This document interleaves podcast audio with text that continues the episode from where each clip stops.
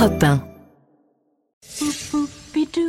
Le métier de roi est grand, noble, Tous les jours sur Europe 1, mais il n'est pas exempt de peine. historiquement vôtre. Ça décoiffe, ça scalpe, ça tourne le cul. The successor to the kings and queens of history. J'accepte avec une émotion profonde la couronne qui m'est offerte par le peuple de Hongrie. Stéphane Bern. Bonjour à toutes et à tous, Clémentine, Jean-Luc, David, bonjour. vous tous. Stéphane. Et celle qui est aussi avec nous aujourd'hui, notre journaliste à la mode. Bonjour Yvan Jacob. Bonjour, bonjour tout le monde. Je suis ravi de vous retrouver comme chaque après-midi sur Europe 1 pour vous raconter l'histoire sans se la raconter en compagnie de trois personnages qui n'auraient jamais pu se croiser, qui ne vivaient pas à la même époque, mais qui ont un point commun. Aujourd'hui, Je suis la panthère du faubourg. J'ai la taille en X et l'œil lourd. Eh oui, des panthères. Chère Juliette Gréco, on réunit des panthères. Euh, de fausses panthères même. C'est le thème d'Historiquement Vôtre cet après-midi. À commencer par celle qu'on surnommait Pampan, justement. La panthère Jeanne Toussaint, une cocotte de la belle époque qui a fait entrer le plus féminin des félins chez un célèbre joaillier parisien qui en a fait du coup son emblème. Puis lui était le Black Panther, la panthère noire, le voleur anglais devenu meurtrier Donald Neilson, agile comme l'animal, mais pas assez pour ne pas se faire attraper et finir en cage. Et après les morts, la vivante, c'est vous, Jean-Luc Lemoine, qui dresserez vers 17h30 le portrait de notre troisième personnage du jour, une panthère noire, comme on l'a longtemps surnommée aussi. Oui, un surnom peut-être un poil réducteur, voire cliché, hein, pour l'une des top modèles les plus célèbres du monde entier. Je ferai le portrait, sans appareil photo, de Naomi Campbell, la première mannequin noire à avoir fait la couve du Vogue Paris. Waouh Alors eux, ils ont fait la couve du journal interne d'Europe 1. C'est déjà très bien pour comme ça. D'abord, celle qui nous entraîne dans l'intimité des grands de ce monde, c'est Clémentine Portier-Keltenbach. De qui nous parlez-vous? Bah, pendant que vous allez parler de fausses panthères, moi je vais parler d'une cougar aux faux cheveux, la reine Margot. Parce qu'en 1605, elle, a- elle a 52 ans. Elle est de retour à Paris après presque 20 ans d'exil et elle s'installe à l'hôtel de Sens à Paris, dont elle fait l'empire des sens, si l'on peut dire, puisqu'on va quand même s'y entretuer pour elle par jalousie, alors qu'elle est plus de toute première fraîcheur, là, la pauvre. hein. Elle lui remonte aux origines d'un objet, d'une mode, d'une passion, voire d'une obsession, et souvent la sienne. C'est David Castello-Lopez. Oui. Aujourd'hui, les mêmes, Oui. les mêmes Oui. de l'Internet. Mais pas seulement de Oui. l'Internet, ça date d'avant l'Internet. Ah oui, Je dirais d'où ça vient, les mêmes. Ah, mais moi, Ah, sur la fiche, je croyais qu'il allait faire les mémés. Les mêmes. Moi, vous savez que j'ai découvert ce qu'était un mème très récemment. Oui, hein. oui, oui, à oui. mes dépens. Mais Euh, très, très Oui, oui. récemment. oui. Mais oui, vous, on, on envoie des, des petits gifs de vous qui ouvrez des portes. Voilà. Ou ou- qui tient un, Ah, oui, revolver, mais Ou oui, avec des drones avec des drones ou des Oui, revolvers. Oui, voilà. Et oui, c'est ça, Ouais. même. C'est des images détournées, en fait. En quelque sorte. Les origines, c'est en toute fin d'émission, et juste avant, comme dirait l'autre. Aïeux, quelle époque Ça s'est passé dans le passé. Aujourd'hui, on remonte jusqu'au XVIe siècle. Et on parle mode et, et vêtements avec vous, Ivan Jacob, et surtout une petite partie de ces vêtements, les poches. Bah oui, vous savez peut-être pas Stéphane parce que vous êtes de type masculin, mais il y a une grande injustice dans les vêtements Oui. entre les hommes et les femmes au Les- niveau des poches. Peut-être Oui. Clémentine en a déjà fait l'expérience. Les vêtements euh, pour femmes ont des toutes petites poches ou pas de poches. Oui, Et ça, c'est pour ça que vous avez un sac à main. Oui, exactement. Mais. Et nous, on n'a pas de sac à main. je vais vous raconter euh, tout à ce propos. Très bien. Bah, vous préférez des poches plutôt qu'un sac à main Oui, certaines. Ça, ça dépend des situations en fait. Mais parfois, on aurait besoin de poches solides dans lesquelles on peut vraiment un mettre faux des choses. la poche. Pour les, pour garçons, parce que souvent on met beaucoup trop de choses dans les poches. Les garçons, ça, Ça, c'est vrai. déforme le pantalon. Ça, c'est vrai. Ouais. Ça, c'est un autre problème. C'est une autre typologie de garçon. Mais on pourra aussi en parler si vous voulez. Bon, écoutez, on en parlera. Mes aïeux, quelle époque Ce sera tout à l'heure vers 17h40. Mais avant, j'aurai la joie de mesurer ma culture historique avec Bern to be alive. Euh, 23 cm. Non, pardon, c'était pas votre euh, la taille de votre culture. C'était, je mesurais mon micro pendant que vous parliez. Euh, oui, en effet, je vais vous sonder, Stéphane. Mm. Tenter de voir si le puits de vos connaissances est sans fond. Mm. Et il peut y avoir des surprises. Oui, donc c'est pas la taille de la sonde. En tout cas, pour- mais pour l'heure, je vous raconte notre premier personnage du jour. Europe Historiquement vôtre. 1, le récit. Stéphane Bern. On la surnommait Pampan. Oh, rien à voir avec le lapin, mais tout avec la panthère. Pour son fort caractère et sa soif d'indépendance. Une demi-mondaine, une cocotte de la belle époque, placée par Louis Cartier à la tête de la direction artistique de la célèbre maison de joaillerie. Je vous raconte maintenant Jeanne Toussaint, une panthère qui a fait de nombreux petits. Elle est l'emblème de la maison quartier depuis plus d'un siècle maintenant, la panthère. Animal à la fois sauvage et élégant, peut-être le félin le plus féminin du bestiaire, cette panthère, on la doit à une femme extraordinaire, une joaillière de talent. Rien ne prédestine Jeanne Toussaint, qui voit le jour en Belgique en 1887, à devenir l'un des plus grands noms de la joaillerie. À Charleroi, sa mère est dentelière. Elle s'use les mains, les doigts et la santé à longueur de journée. Le père est mort prématurément. Trop sensible à la misère qui l'entoure, Jeanne décide que sa vie en sera autrement. La voilà prête à tout pour s'extraire de sa condition. Que faire lorsqu'on est femme en ce temps-là? La belle époque ne l'est pas pour tout le monde. Le choix se limite à devenir une femme du monde, c'est-à-dire se marier et faire des enfants, entrer en religion, ou bien exercer une activité de domestique, nourrice ou cocotte. Jeanne Toussaint choisit cette dernière option. Elle est toute petite, plutôt mignonne, un nez un peu busqué, mais surtout elle a une personnalité bien trempée. Elle fait partie de ces gens qui ont une autorité innée. Quand elle parle, on l'écoute. Son caractère et sa soif d'indépendance inspirent très tôt un surnom à son entourage, Pampan, parce qu'elle est une vraie panthère. À 16 ans, Jeanne rencontre Pierre de Quinsonnas, un jeune comte qui tombe amoureux d'elle et l'emmène à Paris. Avec Émilienne d'Alençon, Liane de Pougy et Caroline Otero, celle qu'on surnomme les trois grâces de la belle époque, avec sa sœur Charlotte, mais aussi une certaine Gabrielle Chanel qui devient rapidement son amie. Jeanne Toussaint est une cocotte. Elle passe de bras en bras, d'homme en homme, jusqu'à ce qu'un soir, chez Maxims, où son cœur bat la chamade pour la première fois. À l'origine de sa tachycardie, un bourgeois grand et mince qui arbore une petite moustache, il a le regard pétillant et les yeux rieurs. C'est Louis Cartier, le petit-fils du fondateur de la maison de joaillerie. Elle connaît bien la marque, il faut dire que quelques bienfaiteurs lui ont déjà offert de beaux bijoux. Le coup de foudre est réciproque. Louis et Jeanne s'aiment éperdument. Louis et Jeanne voudraient se marier, mais vous imaginez la réponse du côté de la famille Cartier. C'est un non ferme. Les deux amants viennent de mondes opposés, très cloisonnés. Un jour, Louis a été refusé à un bal chez les Rothschild pour la simple et bonne raison qu'il n'était que leur fournisseur. Pour faire partie des grands, il faut qu'il épouse l'une des leurs. En 1917, pendant la Grande Guerre, Louis envoie à sa belle un somptueux cadeau, un étui à cigarettes en diamant, onyx et platine représentant une panthère. Mais c'est à une aristocrate hongroise qu'il passe la bague au doigt. Jeanne Toussaint sera la marraine de leur enfant. Un lot de consolation insuffisant. Son cœur est brisé en mille morceaux. Alors, pour se racheter, Louis lui offre une place chez Cartier. Mais il le fait aussi parce qu'il a conscience de son talent. Elle entre pour faire des sacs à main, puis grimpe les échelons. En 1933, Jeanne Toussaint devient la première directrice artistique d'une grande entreprise de joaillerie. Elle a des idées comme personne n'en a eu auparavant. Jusque-là, les créateurs de bijoux levaient simplement la tête. Oui, oui, ils s'inspiraient des façades des bâtiments parisiens pour réaliser les parures ornant les décolletés féminins. Jeanne s'inspire, elle, de ce qu'elle a en tête. Elle ne sait pas dessiner, mais elle raconte à merveille ce qu'elle imagine. De la créativité, Jeanne en a à revendre. Ses inspirations sont nombreuses. Elles vont chercher du côté de l'Orient. L'ex-cocotte a été marquée par les représentations de ballets russes qu'elle a vues à Paris. Le sacre du printemps de Stravinsky, par exemple, avec ses costumes rouges écarlates, ses couleurs éclatantes, ses femmes aux cheveux dans le vent, ces hommes à moitié nus qui incarnent l'exotisme, une certaine forme de folie et surtout de liberté.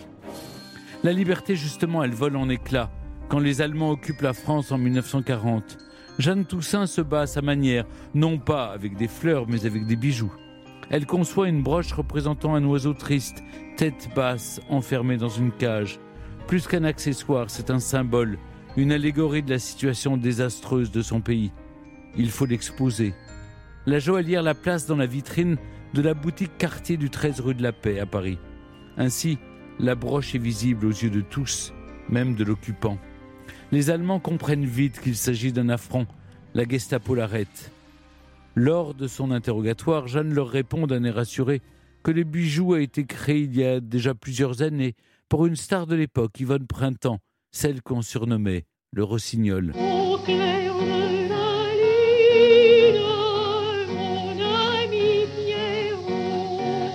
C'est grâce à l'entremise de son ami Gabriel Chanel que la créatrice effrontée est libérée. En 1944, quand la France l'est à son tour, Jeanne Toussaint récidive en créant une nouvelle broche. Cette fois, la cage est ouverte. L'oiseau est devant, les ailes déployées et prêt à s'envoler. Après-guerre, la joaillière va vite revenir à un autre animal, son préféré du bestiaire. J'ai nommé la panthère. Avec Jeanne Toussaint, Cartier devient moderne. Cartier devient aussi animal. La joaillière s'inspire du bestiaire. Elle envoie son dessinateur au Jardin des Plantes à Paris pour croquer les animaux. Le résultat est saisissant de réalisme. On dirait que les bijoux sont en vie.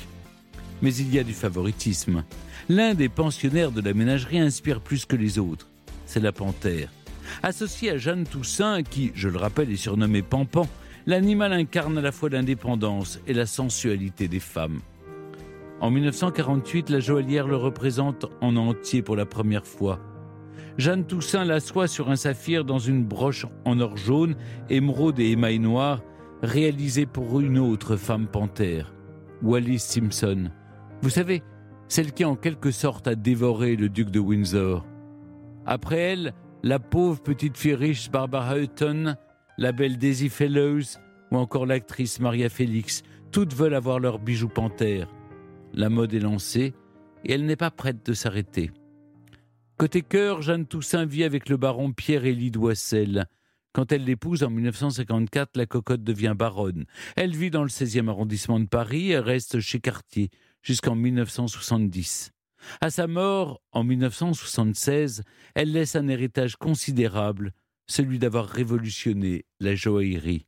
Dans la jungle qu'est le monde du luxe, des panthères vont être lancées sous toutes les formes colliers, bagues, bracelets, parfums. En 2012, le fauve devient aussi star de cinéma. Pour célébrer ses 165 ans, la Maison Cartier sort un film qui a nécessité deux ans de travail, dont six mois de tournage dans cinq pays différents pour un résultat de 3 minutes 30. Quand on aime, on ne compte pas. L'œuvre, qui se présente comme une épopée onirique, comptabilise un budget pharaonique de 4 millions d'euros. Dans la vitrine de Cartier, une panthère de platine et diamants se libère de ses pierres, prend vie et bondit. On la retrouve dans la Russie des Tsars, puis face à un dragon chinois ou encore dans le palais du Maharaja en Inde, avant son retour place Vendôme. Un bel hommage à Jeanne Toussaint, qui a fait de la panthère l'emblème de la maison Cartier et grâce à qui les femmes peuvent assumer leur part de félinité. Europe 1, historiquement vôtre. Pour continuer à parler de Jeanne Toussaint avec Clémentine Portier-Keltenbach, nous avons le plaisir d'accueillir celle qui a raconté son histoire dans un livre qui nous a permis d'enrichir ce récit. Bonjour Stéphanie Desor. Bonjour Stéphane. Stéphanie, en choisissant d'en faire un roman, qu'est-ce que vous avez voulu montrer et raconter de Jeanne Toussaint qui reste finalement assez méconnue aujourd'hui, euh, finalement qui reste cachée derrière sa panthère? Écoutez, avant toute chose, au moment où j'ai écrit ce livre, au moment où il est sorti, en 2010, personne ne connaissait Jeanne Toussaint. J'ai juste voulu la faire sortir de l'inconnu. Cartier, à l'époque, communiquait sur la maison Cartier, même pas la famille. Il communiquait sur, euh, bon, peut-être un peu les trois frères, mais il n'y avait pas de femme.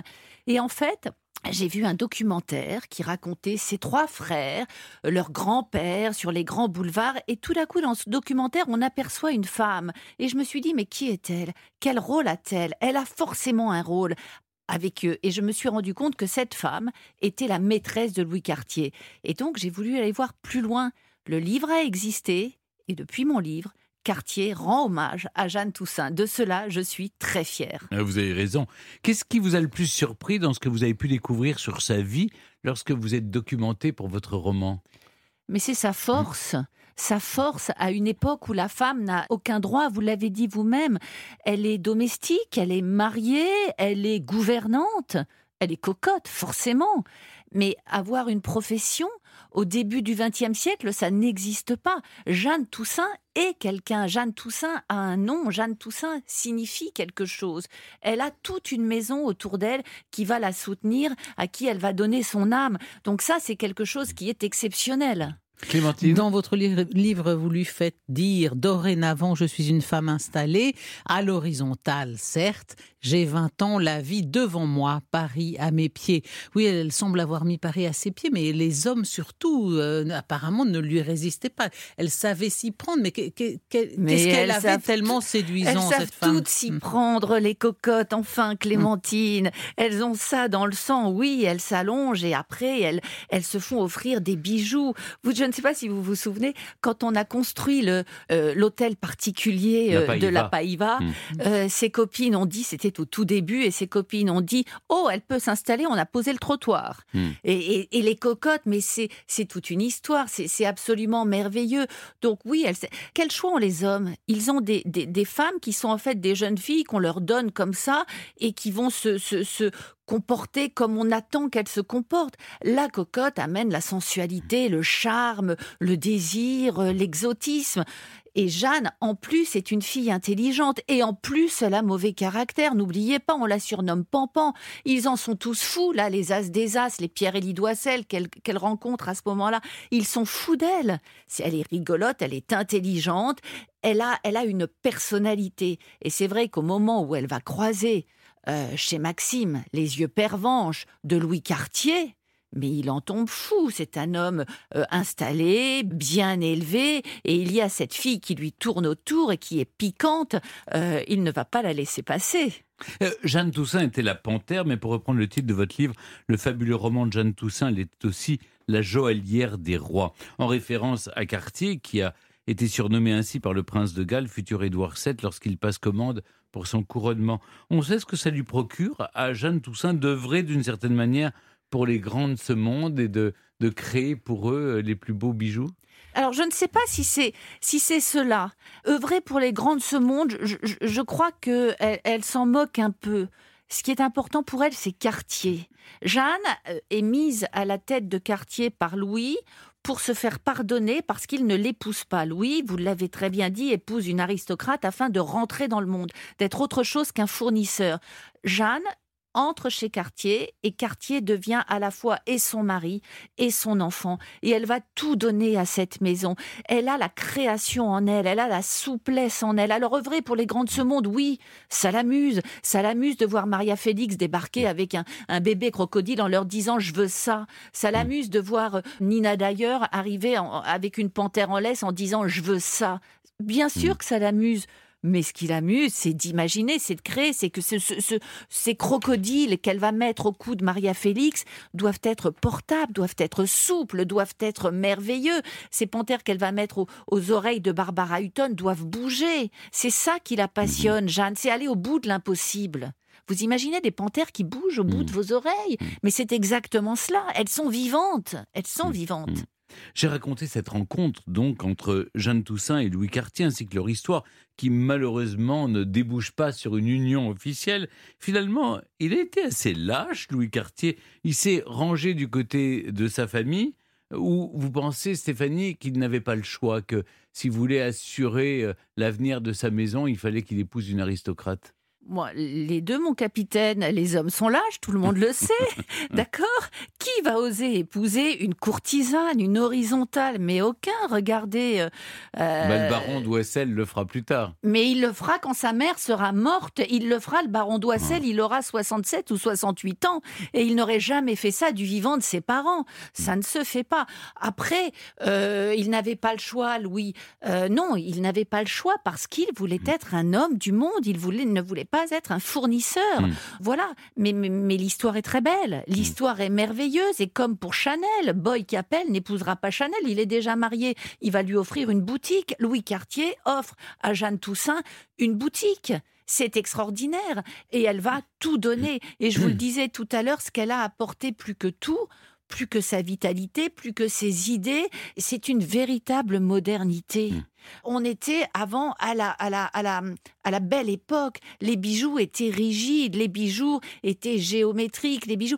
Elle va inventer les couleurs, elle va inventer l'alliage des pierres. On met des émeraudes avec des turquoises, on porte euh, des améthystes euh, avec des brillants. Ça ne s'était jamais vu.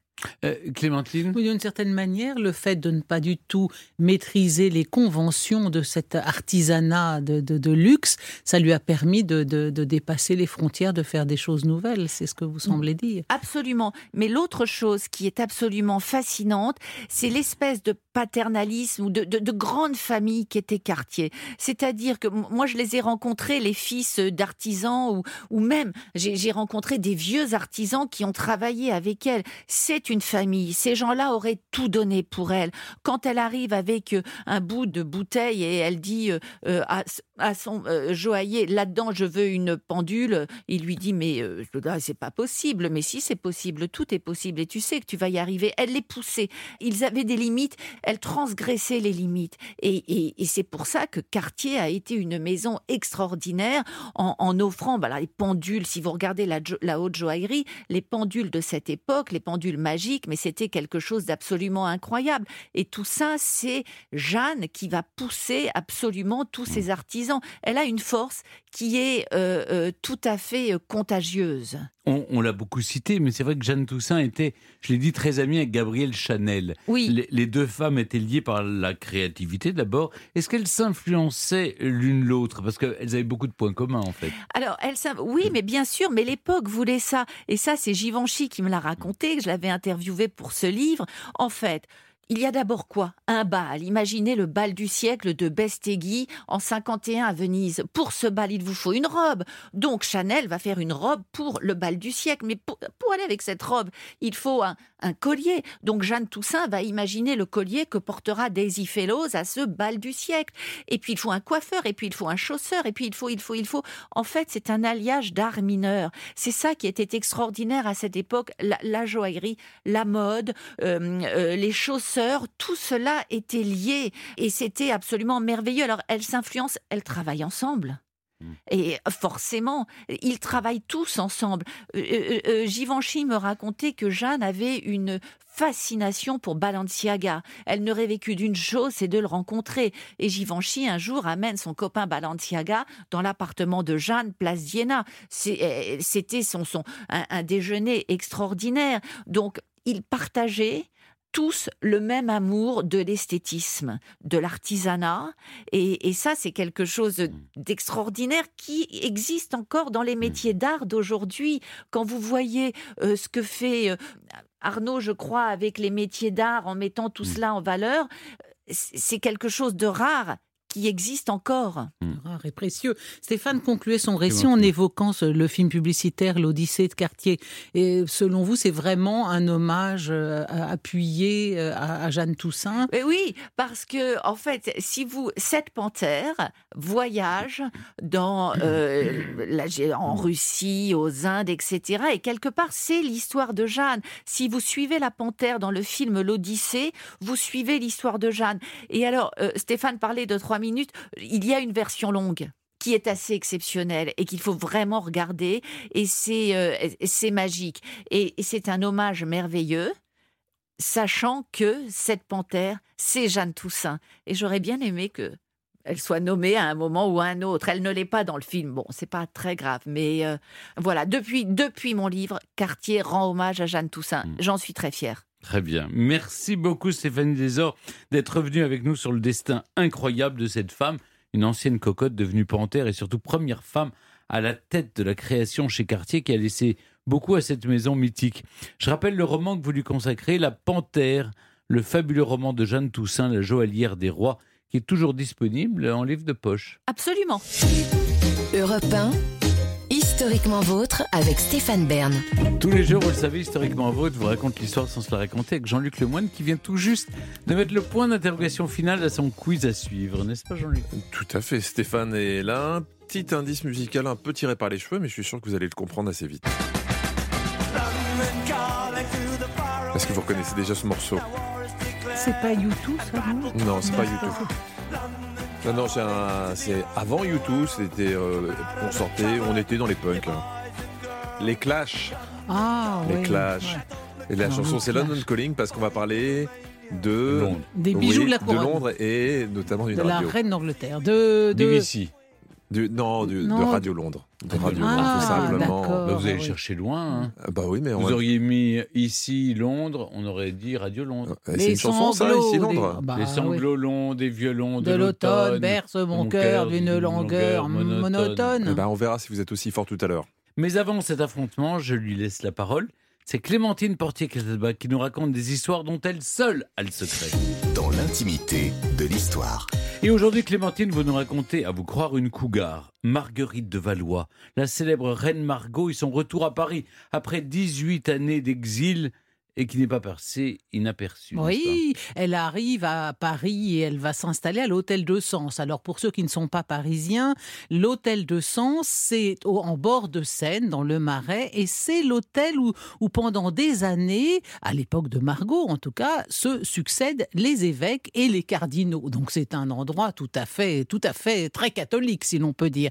C'est là qu'a vécu euh, l'évêque qui a célébré les obsèques de François Ier, celui qui a Henri III, et puis alors celui encore plus fort, celui qui a converti Henri IV au catholicisme. Hein, Celui-là, on peut le citer parce que convertir Henri IV, c'était plutôt perdu d'avance. Il s'appelait Renaud de Beaune, archevêque de Sens. Alors, c'est d'autant plus piquant de penser qu'après tant de vertueux ecclésiastiques, c'est la reine Margot de retour à Paris après ses 19 années d'exil au château d'Usson, près d'Issoire, qui vient s'installer dans ses murs. C'est pas le même genre de clientèle. Alors le 12 août 1605 arrive donc en cet hôtel de Sens cette femme énorme, quinquagénaire, quasiment chauve, que les habitants du quartier les plus âgés peinent à reconnaître, parce que ça a été une très belle femme, euh, Marguerite de Valois. Et puis elle arrive encore habillée comme à la mode du, du, temps de Charles IX. Hein, alors elle est un peu ringarde, hein, ça fait près de 20 ans qu'elle est, elle d'Histoire, qu'est-ce que vous voulez, elle est plus très up-to-date, la malheureuse. Son énorme gorge est découverte, ses grosses joues coulent sous le rouge, elle est beaucoup trop maquillée, puis elle est coiffée d'une perruque absolument innommable. Je cite Tallement des une perruque d'un blond filasse blanchi sur l'herbe. Il ajoute Tallement des Réaux que pour garnir sa perruque, elle avait de grands valets de pieds blonds que l'on tondait de temps en temps. Elle avait toujours de ces cheveux-là dans sa poche de peur d'en manquer. Donc vous imaginez la scène, c'est la reine Margot vieillissante, à moitié chauve, énorme, les, les seins à l'air, et qui prend dans ses poches des touffes de cheveux blonds pour, pour les coincer dans le filet de sa perruque. Eh ben mon vieux, malgré tout, elle a encore du succès, cette femme. Ah, Pourquoi est-ce qu'elle est là? Parce que elle a hum, accepté l'annulation de son mariage avec Henri IV, moyennant finance quand même, hein, elle l'a pas fait gratuitement, mais euh, euh, acceptant de divorcer, eh bien, elle a pu regagner la capitale, et c'est Henri IV qui a demandé à ce que l'hôtel de, Sens lui soit, lui soit affecté. Et elle va, elle va vivre là, entourée d'une cour brillante, où voisine des ecclésiastiques vénérables et des jeunes gens bien bâtis. Et comme on dit, le coudoiement, comprenez la, la, la cohabitation, le coudoiement de la dévotion et de la licence, c'est-à-dire en gros de la prière et de l'alcôve, c'est tout à fait valois. Et de ce point de vue-là, évidemment, la reine Margot, elle, elle a de quoi se défendre. Alors, en même temps, euh, dans la mesure où elle avait, elle avait dû découvrir qu'elle était stérile, puisqu'elle n'a pas pu donner d'enfant à Henri IV, eh ben, elle, aurait eu tort de se priver des plaisirs défendus. Hein. Elle risquait pas de se retrouver enceinte. Alors, elle, elle a à l'hôtel de Sens, elle écoute plusieurs messes par jour, elle fait des dons importants au monastère, aux artistes, elle accorde des aumônes à des centaines de pauvres. C'est une femme très généreuse, Margot. L'argent pour Rodiguer n'est pas toujours à elle, hein. elle s'endette, mais elle, elle mettait toujours un point d'honneur à ne jamais rembourser ses, ses dettes, la reine Margot. Alors, entre deux messes, Comme la France. entre deux messes, elle reçoit ses amants. Et ses amants, c'est qui? C'est le comte de Vermont, qui lui commence à être un petit peu vieux pour elle, parce que bon, il a quand même déjà 20 ans, c'est un petit peu faisandé. Alors, au comte de Vermont succède bientôt un adolescent de 18 ans, Julien Date. Et Julien Date est le fils d'un charpentier, c'est un ancien laquais. Mais bon, comme elle veut quand même avoir un- un amant un petit peu plus classe et gommer ses origines modestes, elle l'appelle Date de Saint-Julien. Tu parles. Enfin bon, Vermont.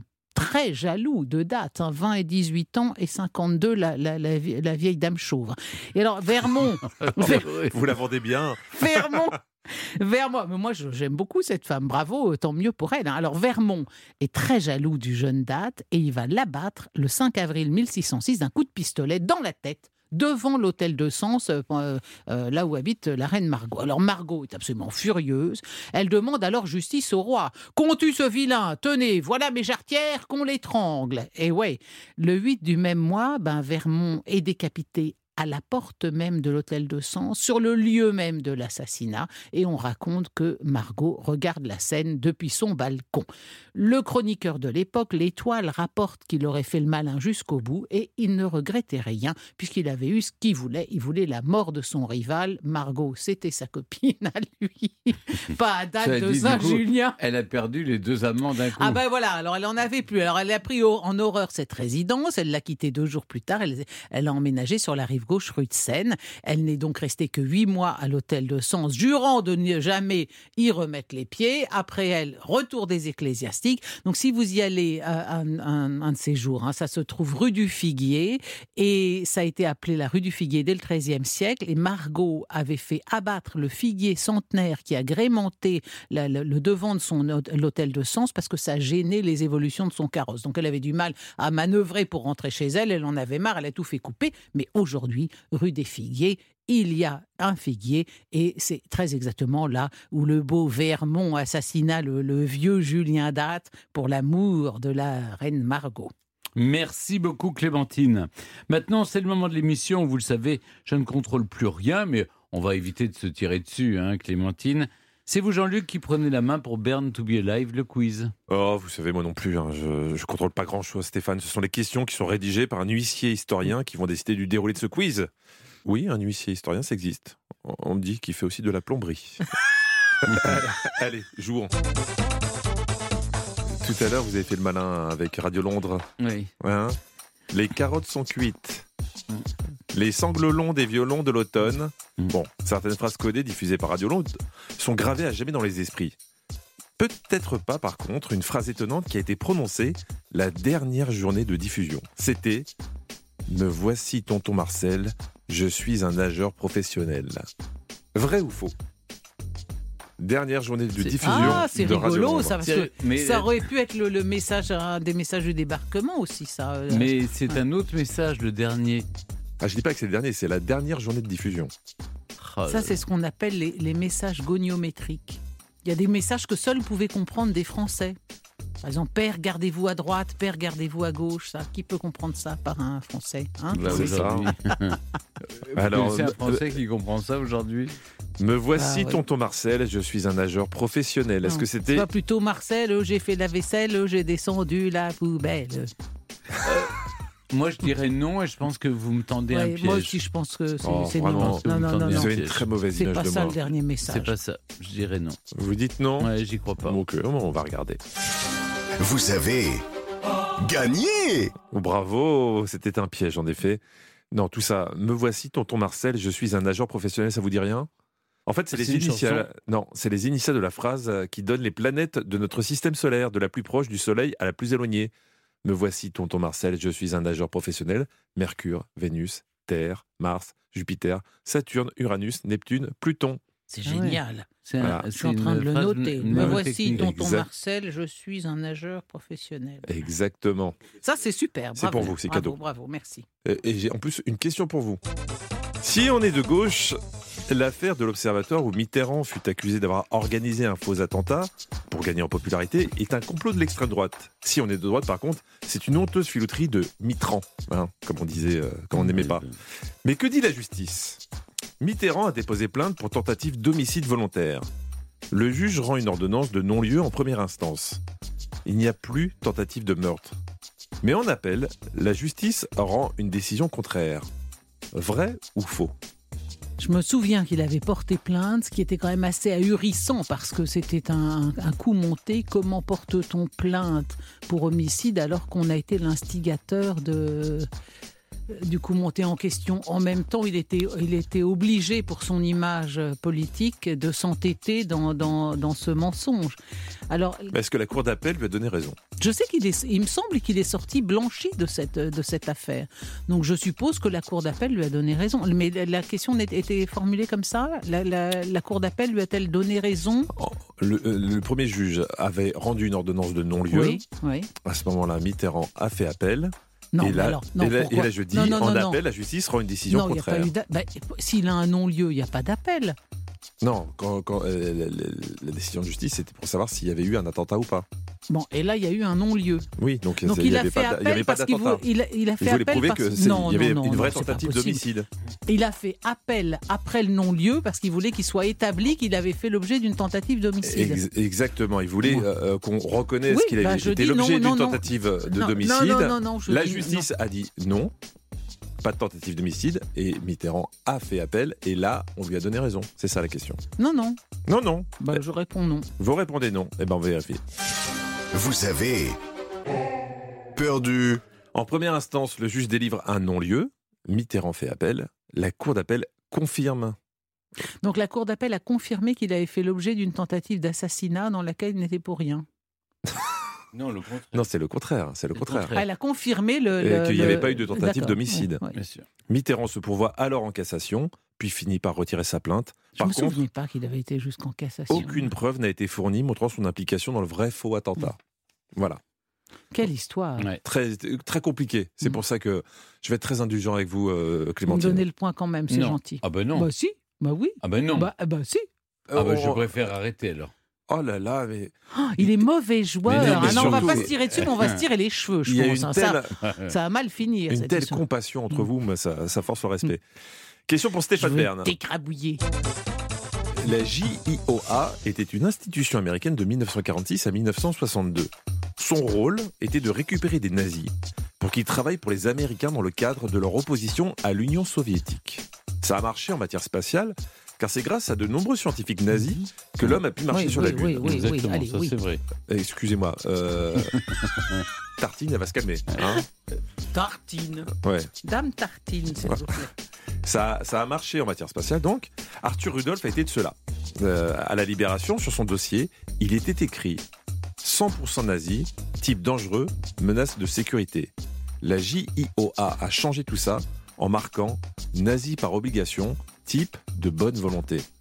Vrai ou faux? Oui, vrai. Est-ce que son action lui a permis de... Oui, je pense. Oui, oui, oui. C'est typiquement le genre de truc qu'ont fait les Américains, oui. C'est tout à fait ça. C'est Bon, le je- principe de Euh, réalité. écoutez, hein. je ne vais pas insister, on vérifie. Vous avez perdu. Ah non, ils n'ont pas fait ça. Ils ont été plus loin. Ils ont été plus loin, ils ont écrit Rien dans l'état actuel n'indique qu'il est un nazi. Hmm. La supercherie découverte en Ça, 1984. C'est un piège. Pervers. Rudolf l'Américain reprend sa Oui, nationalité C'est allemande. vrai, ça, c'est pas très. C'est pas très fair play. C'est pas très fair Parce play, que ça, oui. Je voulais, il, il avait Parce que été dans l'esprit, sinon dans, la lettre, il avait raison, Oui. euh, Stéphane. Écoutez, Ouais. écoutez, euh, Faudra vous montrer indulgent. genre, écoutez, j'ai déjà le- l'enfant de la classe, là, du Oui. fond de la classe, qui, qui a du mal à suivre. Je vais lui poser une question, si ça se trouve, le match s'arrête là, de toute façon. d'accord. Ah, hein. bah bon. Lucius Septimus Bassianus fut empereur romain, surnommé Caracalla. Vous le saviez oui, Il se marie en 216 avec la fille du roi des, des Parthes. Il profite de la noce pour buter tout le monde, sauf le roi des Parthes qui arrive à s'échapper. On le surnommait Caracalla, car c'était le nom de son perroquet. Caracalla. Vrai ou faux? Caracalla, Caracalla, Caligula, c'est les petites sandales. Caracalla, ça serait donc les. Le, nom de son perroquet. Le nom de son perroquet, Caracalla. Non.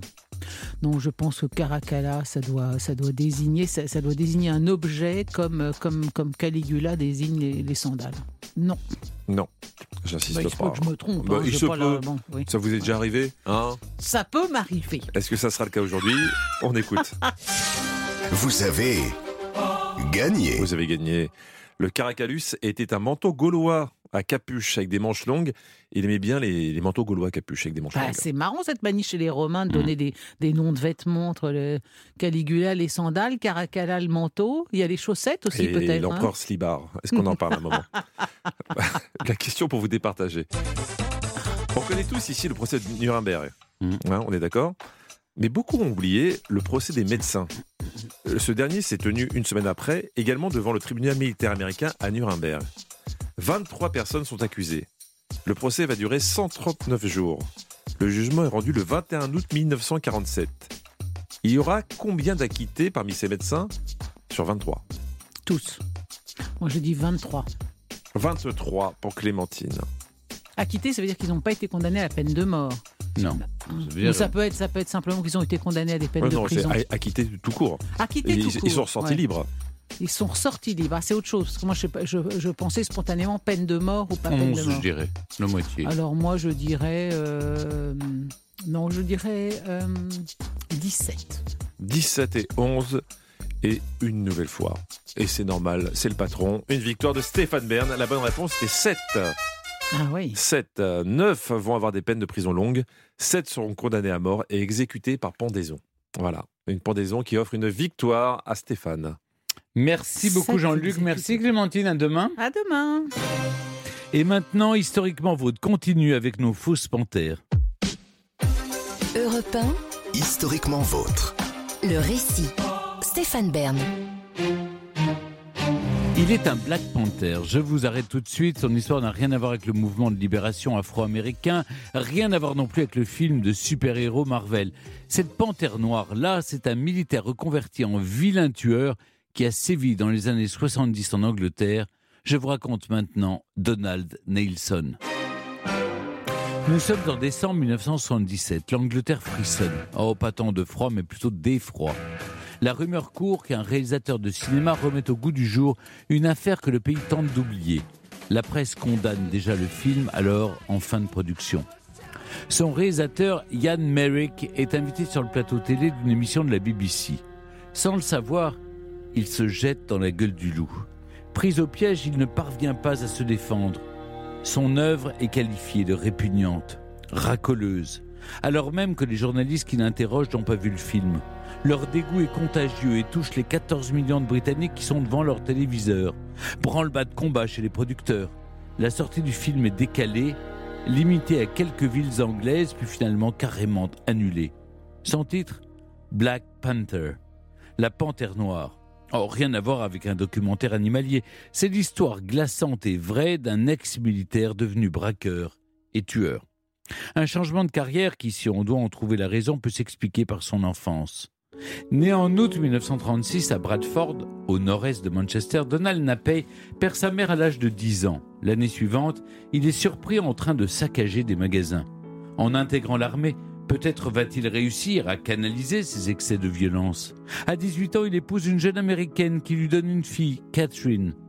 Pour la préserver des brimades qu'il a subies à l'école comme à l'armée, Donald change le nom de la famille en Nelson. Napey, ça veut dire couche en anglais. Je vous laisse imaginer les moqueries de ses amis, si tant est qu'il en est.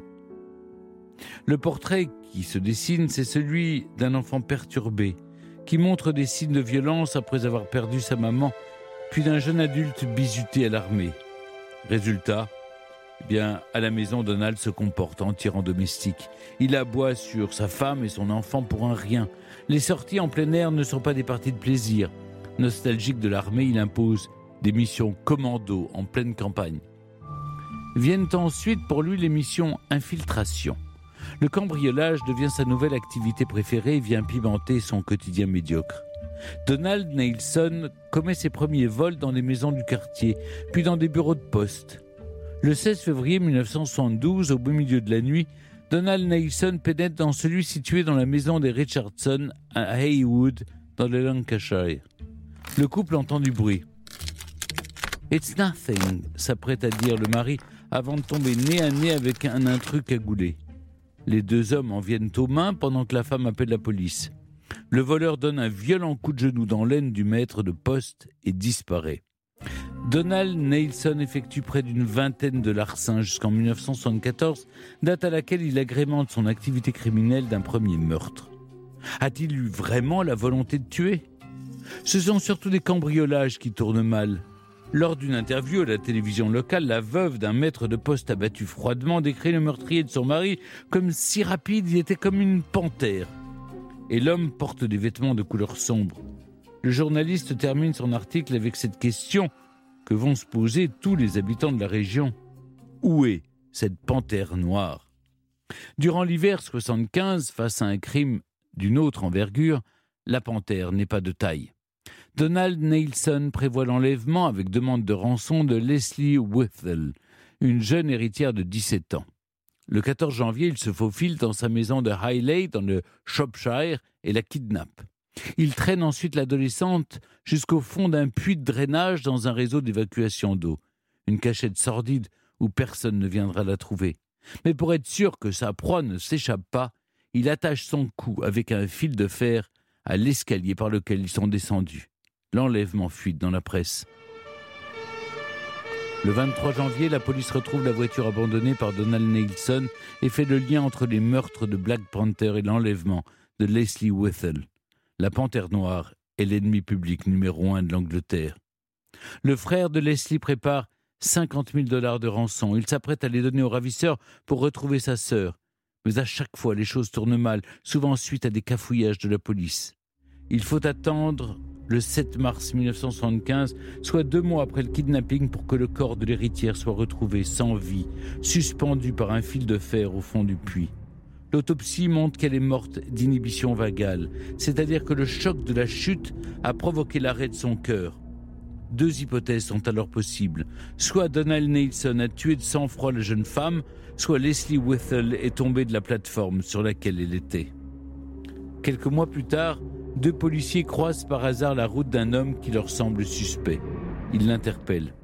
L'homme répond qu'il rentre du travail avant de sortir un objet de son sac, un fusil de chasse scié qu'il braque sur eux. Ils montent dans leur voiture et leur ordonnent de le déposer quelque part, mais la situation se renverse et le braqueur est pris en main par les forces de l'ordre. L'individu est arrêté, une enquête est ouverte, les empreintes digitales correspondent. C'est lui, ou plutôt elle, la panthère noire. En juillet 1976, pour l'enlèvement et le meurtre de Leslie Whittle, Donald Nielsen est condamné à la prison à perpétuité. S'ajoutent les meurtres de deux maîtres de poste et du mari d'une maîtresse de poste, pour un total de cinq peines de prison à perpétuité. Le juge ajoute quelques peines supplémentaires. Une chose est sûre, la panthère est désormais enfermée et ne quittera plus jamais sa cage. Impossible même d'essayer d'échapper à la captivité. Atteint d'une maladie dégénérative, le criminel perd l'usage de ses membres. Au fil des ans, il décrépit petit à petit sans que personne n'éprouve de la peine pour lui. En 2011, Donald Nielsen meurt en prison, à l'âge de 75 ans. Le film sur l'affaire, réalisé par Ian Merrick en 1977, va lui enfin voir le jour. Interdit à sa sortie, il est ressorti en salle près de 35 ans après, en juin 2012. No connection was made. You read that. Go on to the M6 North Junction stop. The story was leaked to the press. We're on the Whittle. On to the local press. How the hell did he get out? They won't phone now. Black Panther est un polar noir qui nous montre le parcours d'un homme froid, insensible, qu'on regarde sans essayer de comprendre. C'est réaliste, c'est glauque. Âme sensible, prière de s'abstenir. Europe 1, historiquement vôtre. Pour continuer à parler de Donald Nelson, nous sommes avec une spécialiste des tueurs en série britanniques qui le connaît bien. Bonjour, Emily Tibbets. Bonjour, Stéphane. Emily Tibbets, vous êtes auteur de plusieurs livres sur les tueurs en série, dont UK Serial Killers. En tant que spécialiste des faits divers anglais, notamment, qu'est-ce que cette affaire qui a choqué l'Angleterre des années 70 a de si particulier eh bien, euh, la plupart des tueurs en série britanniques précédents, euh, excepté évidemment l'affreux Jack l'Éventreur, étaient ce que j'appelle un peu des, tueurs tasses de thé. C'est-à-dire que c'était des hommes et des femmes qui étaient bien intégrés, qui tuaient de manière discrète, qui passaient un peu inaperçus. Donald Nielsen, c'était une, une bête sauvage. Il a tué dans des, des régions différentes de l'Angleterre en plus, donc il a terrorisé des milliers de personnes durant des mois sur des kilomètres et des kilomètres. Et puis surtout, il a enlevé une adolescente qui était l'héritière d'une riche famille. Les négociations duré des mois. Tout le monde craignait pour la vie de la petite Leslie, jusqu'à apprendre la terrible nouvelle. On dit souvent qu'il faut chercher dans l'enfance des tueurs pour comprendre pourquoi ils commettent de tels actes. Donald Nelson a perdu sa mère très jeune. C'est ça qui, selon vous, déclenche chez lui ses pulsions criminelles et son caractère tyrannique? Alors, je, ne, dirais pas ça. Je dis souvent d'ailleurs que si tous les enfants qui ont une enfance malheureuse devenaient des criminels ou, pire des, tueurs en série, euh, il y en aurait malheureusement beaucoup plus. C'est vrai que Donald Nelson était très attaché à sa mère et le fait qu'il la perde, ça a été très difficile pour lui euh, à vivre. Mais euh, son caractère peut par contre plutôt s'expliquer au moins en partie par l'éducation que lui a donnée son père, ou l'éducation qu'il ne lui a pas donnée. Euh, c'était un homme qui était très sévère, qui était euh, on va dire un, gros macho, qui utilisait la, domination physique pour se faire obéir et se faire craindre par son fils et par tout le voisinage.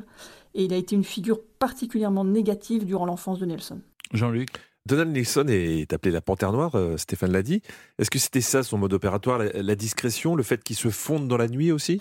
Oui, oui. Alors Donald ce- c'est l'épouse effectivement hein, d'une de ses victimes qui a dit ça, ça a été extrêmement rapide, on aurait dit une panthère. Il frappait très violemment, il était vêtu de noir, il avait une cagoule noire pour cacher son visage, il volait, il tuait, il disparaissait dans la nuit, et c'est pour ça qu'il a terrifié autant de personnes. Et en fait, il a utilisé la formation qu'il avait reçue à l'armée pour se déplacer discrètement et neutraliser rapidement ses victimes. Mais ce qui est intéressant aussi, c'est que pendant les, cambriolages qu'il a fait avant de tuer, il a, euh, adopté volontairement des modes opératoires différents pour que la police ne comprenne pas que c'était le même tueur. Et par exemple, sur une, dizaine de maisons, il a volé les transistors qu'il a abandonnés non loin de la maison, donc les policiers ont fait le lien. Et puis pour les maisons suivantes, il a arrêté de voler les transistors et les policiers ont cru que c'était un, un- voleur différent et c'est pour la, la raison pour laquelle ils ont eu beaucoup de mal à l'identifier, à comprendre que c'était lui. Oui, c'est ça, il était tellement discret qu'il a échappé à la police pendant de longs mois. Mais quels moyens avait la police justement à sa disposition pour, pour l'attraper? Parce que à l'époque, j'imagine, c'était très artisanal, les méthodes. Ah bah oui, oui, oui. À l'époque, la police euh, n'avait pas de, base de données, d'ordinateur, euh, encore moins d'analyse ADN. Les enquêteurs avaient leur volonté, leur expérience, vraiment, ils avaient vraiment envie de l'arrêter. Et puis ils avaient quand même un peu les, sciences médico-légales. Parce que les, crimes de Nelson ont été reliés entre eux grâce à ces empreintes digitales qu'on a trouvées sur les lieux des crimes, sur euh, le volant de la voiture qu'il a utilisé pour euh, enlever Leslie. Et puis grâce à la balistique, parce qu'il a souvent utilisé la même arme, et on a retrouvé chez lui d'autres armes qui ont été reliées à ces meurtres. On a retrouvé chez lui également une, machine à écrire de marque Dimo qu'il avait utilisée pour euh, taper la demande de rançon. Mais effectivement, le fait de l'arrestation, c'était vraiment un coup de chance avec ces deux policiers qui l'ont croisé alors qu'il tournait autour d'un bureau de poste pour le cambrioler. Ivan? Oui, vous nous avez raconté des meurtres très différents. Donald Neeson, il tue des maîtres des postes, il kidnappe une jeune fille. Est-ce qu'on peut le mettre dans une case? Est-ce que c'est un tueur opportuniste, un tueur en série? Euh, personnellement, je considère que c'est un tueur en série. Il a, il a typiquement la mentalité de beaucoup de tueurs en série, qui est euh, je veux, je prends. Ce sont des, des tueurs dont la maturité psychique est celle d'un enfant. Il veut un jouet, il comprend pas qu'on lui refuse. Alors Donald Nelson n'était pas un tueur qui, comme beaucoup de serial killers, est un, pervers sexuel, mais par contre, il était motivé par une volonté de pouvoir, de domination. Euh, c'est lui qui décide quand il veut quelque chose, il supporte pas qu'on lui résiste, il finit par tuer lorsqu'on se met en travers de sa route. Et sa propre fille, qui a été interviewée en 2021, a dit de lui qu'il était un monstre de contrôle.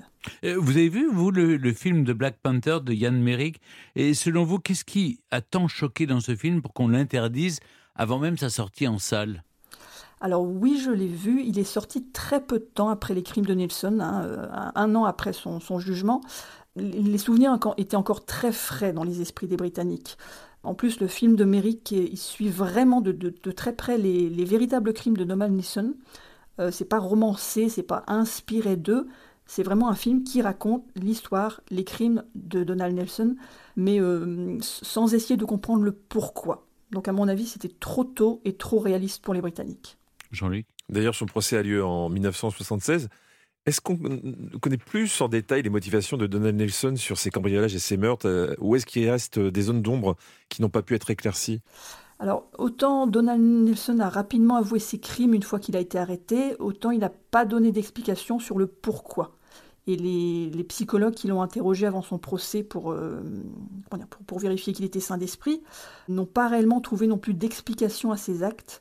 Il voulait de l'argent, il a volé, il a cambriolé, il a kidnappé pour de l'argent, mais il aurait pu le faire sans tuer. Et on a dit de lui que bah, c'était une bête sauvage, une panthère. Effectivement, c'était un homme égoïste, brutal, mais il y a aussi des choses assez, euh, assez ambivalentes chez lui. Par exemple, il y a, il y a des zones d'ombre pour le, le- le décès de Leslie. On, sait qu'il l'a enfermée, donc elle, avait, elle était à peine plus âgée que sa propre fille. Il l'a enfermée dans un souterrain euh, obscur, froid, humide. Elle était là pendant plusieurs semaines attachée par le cou.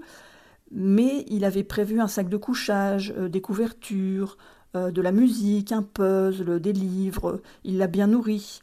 Mais on sait aussi qu'il l'a menacé. Il l'a forcé à, à appeler ses parents pour leur dire donnez l'argent, donnez l'argent. Lui a dit qu'il n'avait pas euh, étranglé Leslie, que effectivement c'était un, un accident. euh, euh, elle était tombée toute seule. Les policiers sont, sont persuadés qu'en fait il l'a poussée.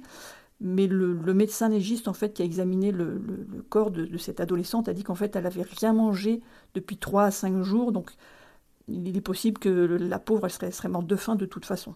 Est-ce qu'encore aujourd'hui, c'est une histoire qui marque les mémoires en Grande-Bretagne? Alors c'est une histoire qui a beaucoup marqué à son époque. Malheureusement pour les Britanniques, d'autres tueurs en série ont fait leur apparition peu après. Daniel Simpson, l'étrangleur à la cravate, ou euh, Peter Sutcliffe, l'éventreur de Yorkshire, qui ont fait de nombreuses victimes, beaucoup plus nombreuses, et qui ont euh, un peu éclipsé Donald Nielsen. Mais merci beaucoup, Émilie Tibatz, d'être revenue avec nous sur cette panthère qui a terrorisé l'Angleterre et qui continue de nous terroriser sur le petit écran avec ce film noir des années 70 de Black Panther par Yann Merrick. Je rappelle votre site internet tueurensérie.org sur lequel on peut vous lire et le livre UK Serial Killers, toujours disponible aux éditions Ring. Merci beaucoup. Merci à vous. Europe 1, historiquement vôtre. Stéphane Bern. Aujourd'hui, dans Historiquement Vôtre, avec Jean-Luc Lemoyne, David Castel-Lopez et Ivan Jacob, on réunit de fausses panthères. Après Jeanne Toussaint et Donald Nielsen, vous nous racontez, Jean-Luc, Naomi Campbell, alias la panthère noire. Les années 90 ont été marquées par deux événements majeurs. Les cravates de Stéphane Bern sur TF1 évidemment. Et l'avènement de ce qu'on appelait les supermodèles. Des mannequins superstars payés une fortune qui faisaient rêver le monde entier. De la petite fille au fin fond de l'Arkansas au routier toulousain avec son calendrier aux pages collantes. Et cette... Et cette nouvelle ère a vu naître celle qui a inspiré toute une génération avec ses traits félins, sa longue crinière de cheveux, sa silhouette élancée et son tempérament fougueux, l'iconique Naomi Campbell. Top modèle, activiste, philanthrope et fauteuse de troubles, Naomi Campbell a fait des vagues dans l'industrie de la mode et a secoué la culture pop, tout en ouvrant la voie aux nouveaux talents d'aujourd'hui. Elle a constamment été confrontée à la discrimination, mais elle n'a jamais reculé face à l'injustice. Bon, parfois, elle a aussi un peu pété les plombs. Et c'est aussi ça qui lui a valu son surnom de panthère. Parce que c'est bien connu, une panthère, euh, ça pète souvent les plombs. Vous vous souvenez de celle de la pub du luxe Valentine? Hein Bien sûr. Ouais, et ben elle est à Ouais, Fleury-Mérogis. Après s'être bastonnée avec Olivier de Carglass. Ouais, une sale affaire. Bref, plongeons dans la vie de la tumultueuse Naomi Campbell. Née à Streatham, dans le sud de Londres en 1970, Naomi est la fille d'une danseuse jamaïcaine, Valérie Maurice. Oui, comme Valérie Maurice de la météo de France 2. Mais ça s'écrit pas pareil. Et je suis pas sûr que notre Valoche soit aussi souple de la guibole. Naomi n'a jamais connu son père qui a lâchement abandonné sa maman à 4 mois de grossesse. Ouais, Valérie Maurice vient de m'envoyer un SMS me disant qu'elle gère plutôt pas mal le grand écart. Merci et félicitations euh, Valoche. Naomi baigne donc dans un milieu créatif et artistique. Elle accompagne sa maman à travers l'Europe lors de ses tournées et intègre une école de danse à l'âge de 3 ans. Quelques pirouettes plus tard, elle se retrouve à l'âge de 7 ans dans le clip de Bob Marley, Is This Love?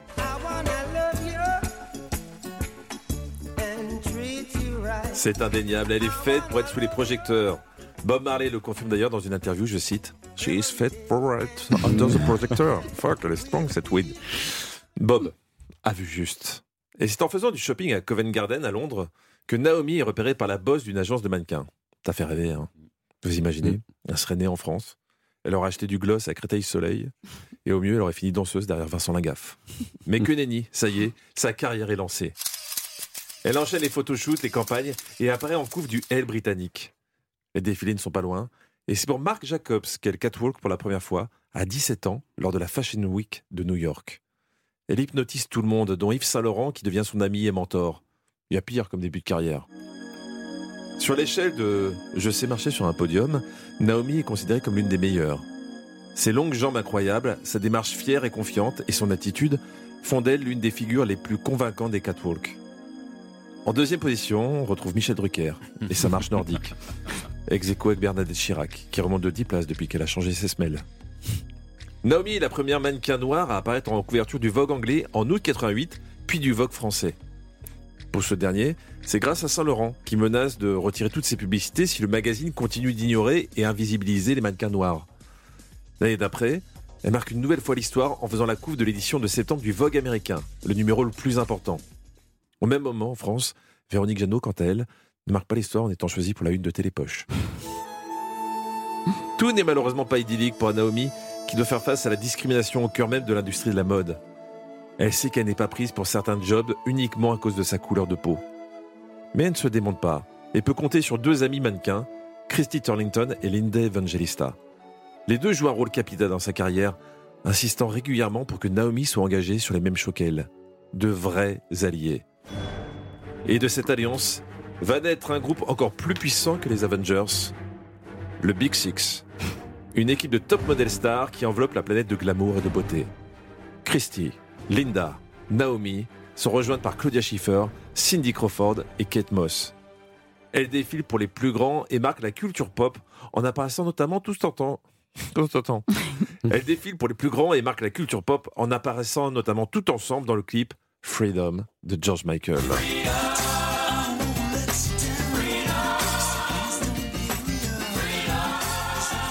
La carrière de Naomi ne se limite pas au mannequinat. Elle joue la comédie, elle chante avec euh, plus ou moins de succès.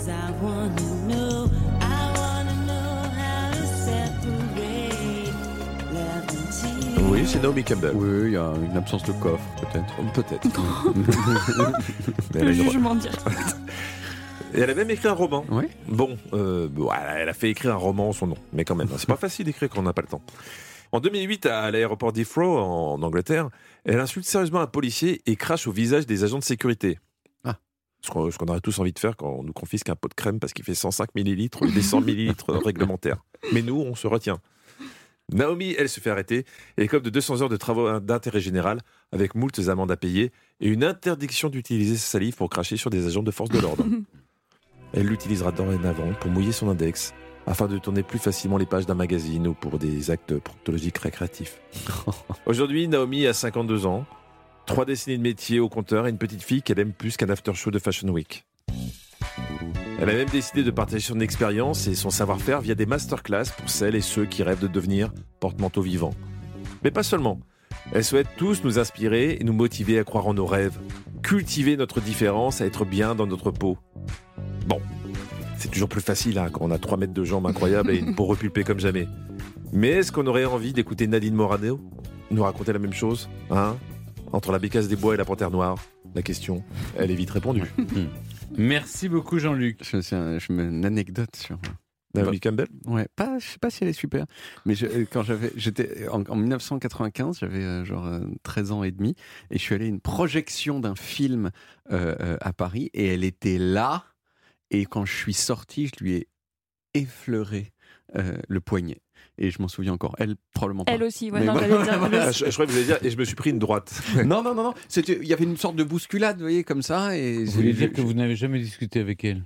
Non, parce que vous, vous avez discuté avec elle, c'est ça. Ah, voilà. On dînait avec, euh, Ah. Avec qui avec euh, Briatore et son, son, fiancé. Flavio. euh, Flavio, Flavio Briatore, qui était son fiancé. Très sympathique. Non. Très sympathique. Vous Mais non, connaissez tout le monde, Oh mais non, vous nous connu, écrasez mais avec votre carte C'est d'adresse. terminé maintenant. Tout ça, c'était. Maintenant, vous nous c'est- fréquentez. c'est- c'est- Europe 1, Historiquement vôtre. Il est l'heure de dire au revoir à nos fausses panthères pour retrouver deux vrais chroniqueurs qui avancent aussi à pas feutrer.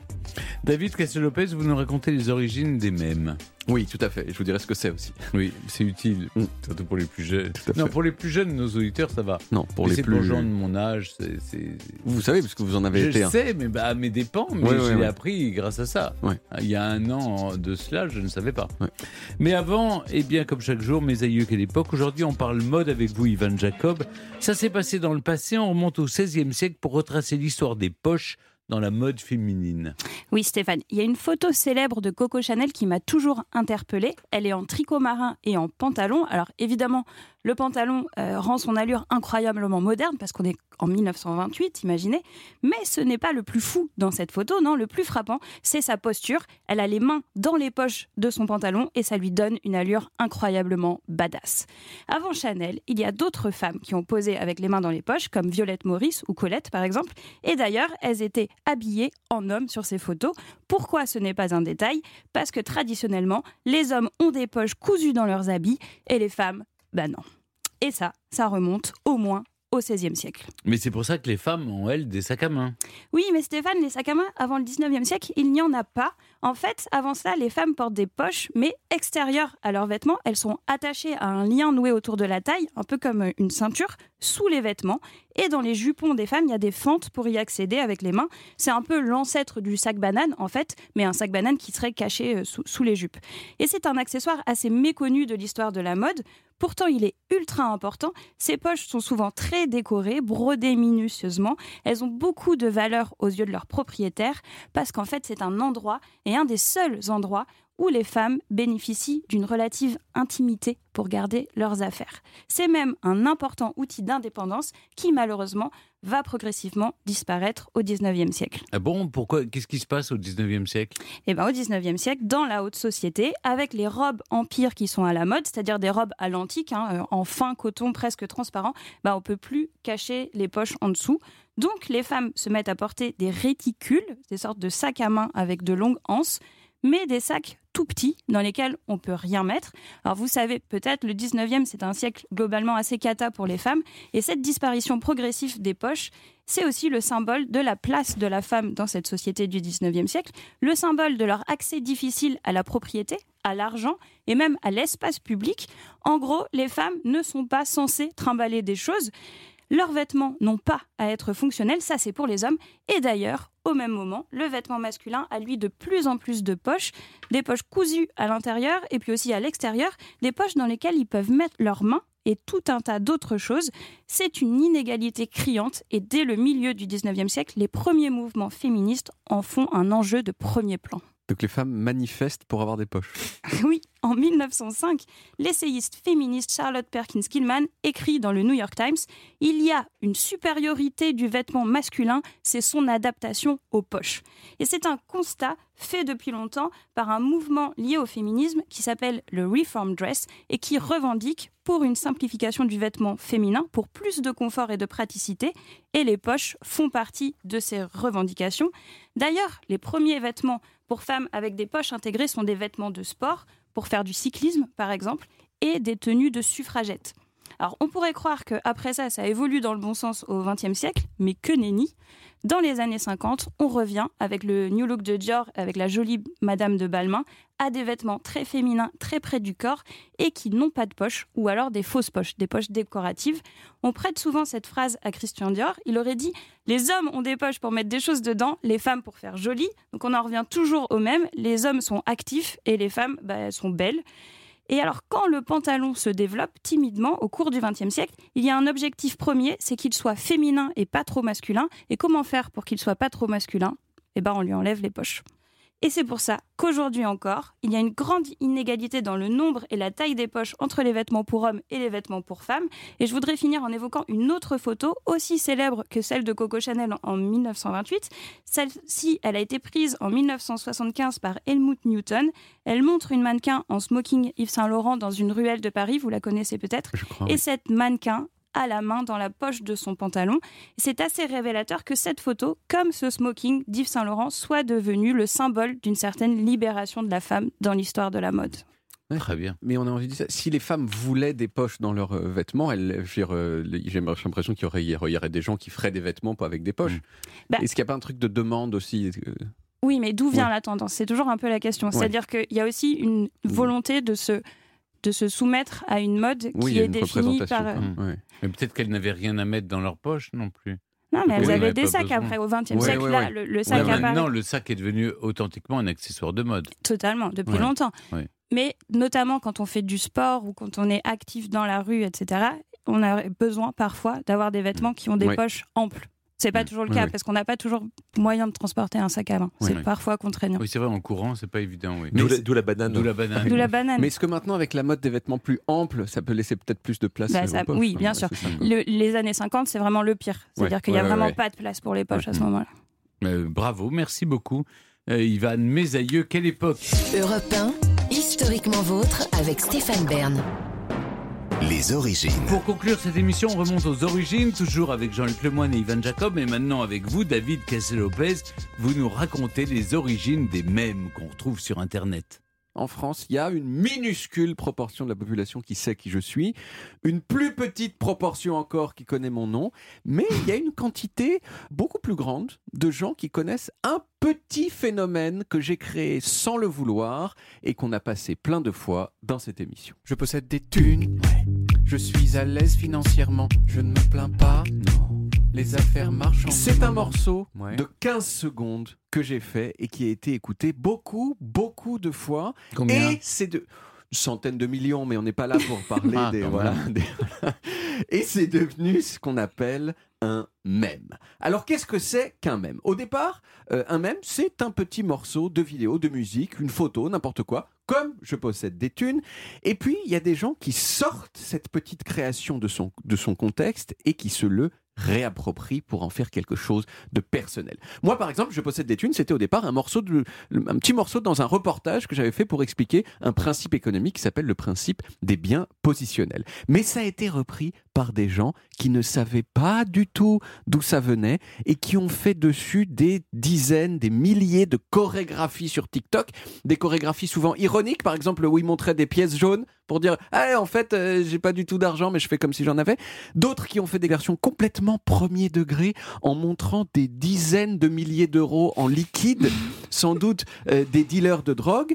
Il y a aussi ceux qui ont re- qui ont changé la musique de départ pour en faire par exemple des versions rock un peu ratées. Je possède des thunes, je suis à l'aise financièrement, je ne me plains pas. problème de rythme un petit peu.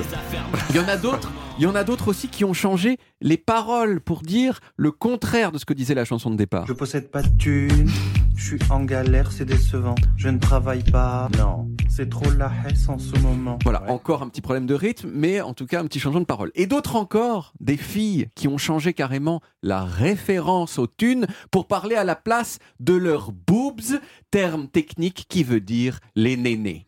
Je possède des boobs. Je suis gâtée nichonalement. Je voudrais me plaindre. J'ai mal au Ouais. dos en ce moment. Alors il n'y a plus du tout de rythme du tout.